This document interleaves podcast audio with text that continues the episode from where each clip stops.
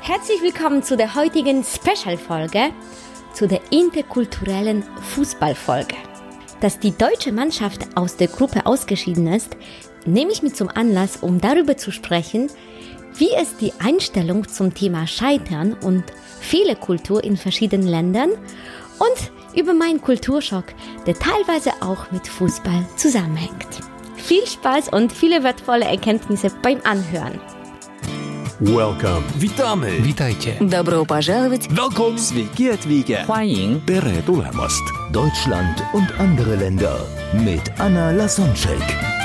Der erste und einzige Podcast in Deutschland, Österreich und der Schweiz, der sich mit interkultureller Kommunikation beschäftigt, spannende Impulse über fremde Länder liefert, entfernte Kulturen näher bringt und erfolgreiche Menschen mit internationaler Erfahrung interviewt. Es ist die erste Folge, die wir im Juli aufnehmen, in meiner Urlaubszeit sozusagen, also in der ersten Woche nach meinem mehrwöchigen Seminarmarathon, in dem ich mehr Trainings nacheinander gegeben habe.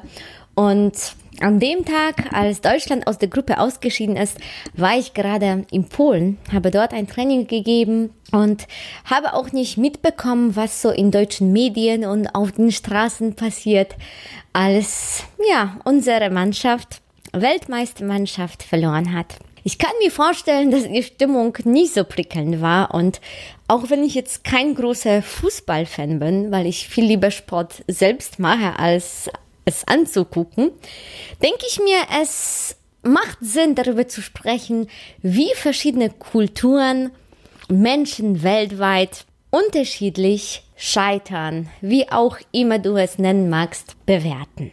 Ich kann mir auch vorstellen, dass dieses Ereignis mit sehr vielen Emotionen verbunden war, als Deutschland ausgeschieden ist. Und auch ich kann mich erinnern, als ich viele Emotionen beim Scheiden einer Fußballmannschaft hatte. Es war nämlich 2006 Weltmeisterschaft die in Deutschland stattgefunden hat. Und es gab ein berühmtes, für mich sehr emotionales Spiel, als Polen gegen die Deutschen gespielt hatten. Und auch wenn ich in Deutschland seit 15 Jahren lebe, also damals noch nicht so lange, damals gerade drei Jahre, Deswegen habe ich mich damals auf jeden Fall noch mit Herzen eher mit der polnischen Mannschaft verbunden. Auch deswegen, weil es einfach unwahrscheinlicher war, dass die gewinnen. Und ich fand es auch schön, äh, ja, mein Land, wo ich dann geboren bin, zu unterstützen. Und es wäre für mich sehr komisch gewesen, in Deutschland zu jubeln, wenn Polen gewinnt.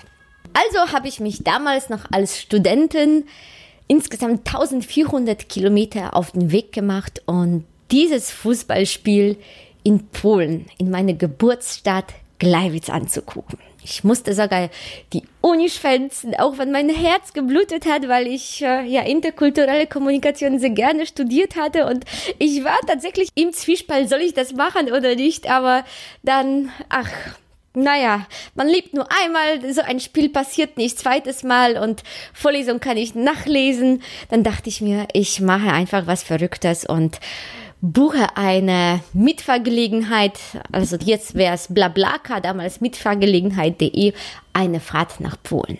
Einfach nur für einen Tag, um dieses Spiel anzugucken. Und ich kam da in Gleiwitz an, schon äh, direkt so angezogen, wie ich das Spiel angucken möchte, und nämlich rot-weiß, die Nationalfarben in der Flagge von Polen. Und meine Freunde haben mich dann gefragt, ja, Anja, für wen bist du eigentlich? Weil ich habe damals schon drei Jahre in Deutschland gelebt. Das war Zeit, wo ich dann für meine polnischen Freunde schon so ein bisschen komisch geworden bin. Die haben begriffen, dass es einfach, dass ich nach Deutschland ausgewandert bin. Und das war nicht nur irgendwie ein Austauschsemester, sondern tatsächlich, ja, für immer praktisch weg war. Deswegen war dann schon die Frage, ja, für wen bin ich? Und ich sagte, deswegen haben die mich gefragt, für wen bist du? Und ich, ja, klar, für Polen, guck mich an, weiß-rot angezogen. Ja, und für die, die es nicht wissen, unser lieber Lukas Podolski, der damals in der Nationalmannschaft gespielt hat und auch hier für FC Köln sich eingesetzt hat, mit Herzen, der ist ein Gleiwitzer. In Gleiwitz geboren, in dem gleichen Krankenhaus wie ich, sogar nur ein paar Monate später. Wer weiß, vielleicht auf dem gleichen Bett, durch den gleichen Arzt. Naja, egal. Auf jeden Fall, das ist natürlich vielen präsent in Polen, in Gleiwitz, dass Lukas Podolski in Gleiwitz geboren ist. Er war natürlich auf der deutschen Seite, hat auch selbst zugegeben, naja, die Deutschen zahlen mehr und wenn man einmal für eine Nationalmannschaft gespielt hat, dann darf man nicht mehr wechseln, auch wenn man dann doppelte Staatsbürgerschaft hat, dann muss man einfach schon bei der Nationalmannschaft bleiben, die für die man schon zum ersten Mal gespielt hat. Aber das wollte er sowieso wahrscheinlich nicht tun, obwohl ihm dieses Spiel wirklich schwer gefallen ist. Also, wie ist es verlaufen? Für die, die sich nicht erinnern können, ich kann mich sehr gut erinnern. Ich sitze mit meinen polnischen Freunden in Gleiwitz. 90. Minute. Es ist 0-0. Es gibt Nachspielzeit, irgendwie zwei, drei Minuten. Und in der 90. Minute noch, Lukas Podolski, der Gleiwitzer, ich mit meinen Gleiwitzer Freunden, schießt ein Tor. Ihr könnt euch vorstellen, dass dass es gerade wirklich skurril war, weil in dem Moment äh, hat Deutschland geführt. Aber nicht nur das, weil in der 92. Minute hat Podolski ein zweites Tor geschossen ein zweites Tor geschossen. Der Gleiwitzer. Und ich mit meinen Gleiwitzen Freunden in Gleiwitz sitzen. Und dann gab's ein Pfiff und das Spiel war zu Ende. Podolski, der Gleiwitzer, schießt zwei Tore und ich in Gleiwitz sitzen mit meinen Freunden stelle fest, Deutschland hat gewonnen. Und ich dachte mir, oje, oje, was kommt jetzt? Die Stimmung wird bestimmt im Keller sein. Ja, ich bin eher optimistisch und sehr gut drauf, egal was passiert, aber es gelingt nicht jedem. Deswegen dachte ich mir, jetzt bin ich hier im Pool gekommen und naja, äh, wird gerade kein schöner Abend mehr sein, dachte ich mir. Und dann haben mich meine polnischen Freunde wirklich sehr, sehr, sehr überrascht. Und zwar, die haben gesagt, nicht irgendwie, wow, so ein Pech, scheiß Podolski oder was auch immer. Übrigens, der Podolski hat sie so am, am Kopf gehalten, glaube ich, Augen zugemacht. Also das war wirklich schwer für ihn, diese zwei Tore zu schießen, als ob er irgendwie das nicht wollte und, sich bei seinen, ja, polnischen Blutverwandten entschuldigen wollte dafür, dass er das gemacht hat.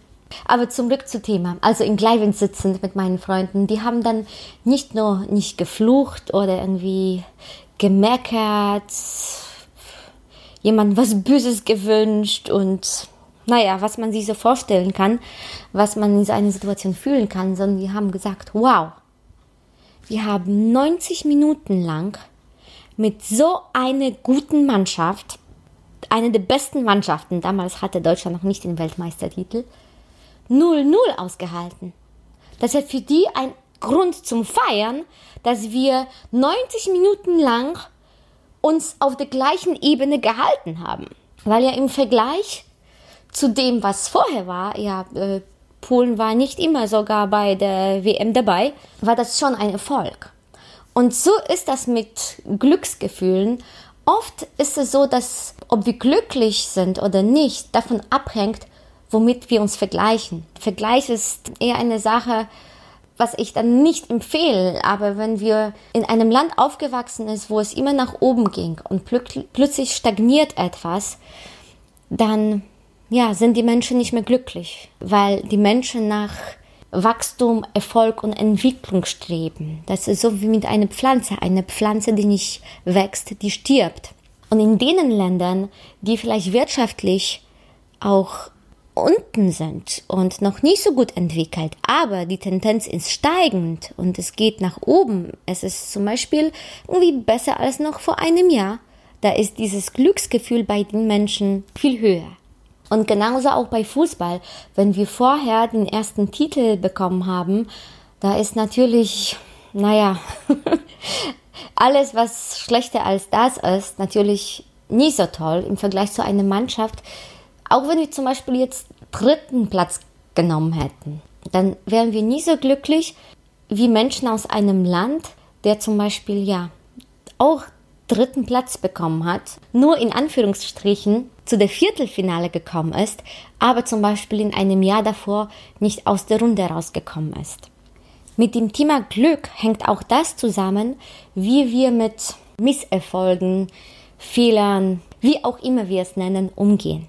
In Deutschland sind wir oft gewohnt und streben an, alles perfekt zu machen. Wir sind in vielen Sachen Weltmeister.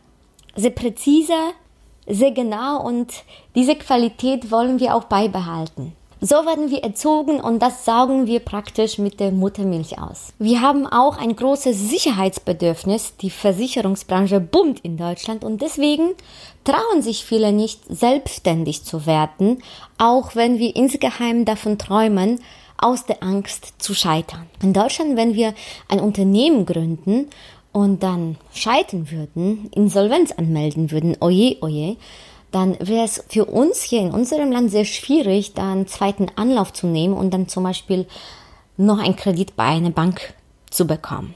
Deswegen ist die Unternehmensgründerquote in Deutschland so gering im Vergleich zu Polen, wo viel mehr Menschen Unternehmen gründen. In Amerika ist die Selbstständigenquote auch viel höher als das in Deutschland der Fall ist. Und dort, wenn man irgendetwas ausprobiert und es nicht klappt, und die dann Insolvenz anmelden müssen, dann sagen die Freunde nicht irgendwie Loser, sondern sagen, wow, er hat's probiert, er hat bestimmt das Beste gegeben. Er bekommt auf jeden Fall eine zweite Chance. Auch bei einer Bank ist es normal dann einfach einen neuen Kredit zu beantragen und einen zweiten Einlauf zu nehmen, weil man hat auf jeden Fall aus dem ersten Scheitern, obwohl das für die kein Scheitern ist, sondern einfach Learning, gelernt. Die wissen jetzt, was die besser machen können und die sind auf jeden Fall um diese Erfahrung reicher. Und umso mehr wissen wir dann unseren Erfolg mehr zu schätzen, wenn wir aus den Fehlern lernen. Im besten Fall natürlich aus den Fehlern von den anderen und nicht unseren Fehlern. Deswegen wird es in den nächsten Folgen Critical Incidents, also auf Deutsch kritische Ereignisse geben, Situationen, in denen andere Menschen beim Umgang mit anderen Kulturen gescheitert sind, das sind dann Deutsche, die gescheitert sind. Und anhand von diesen Fehlern kannst du dann lernen, um das anders als die Personen zu machen.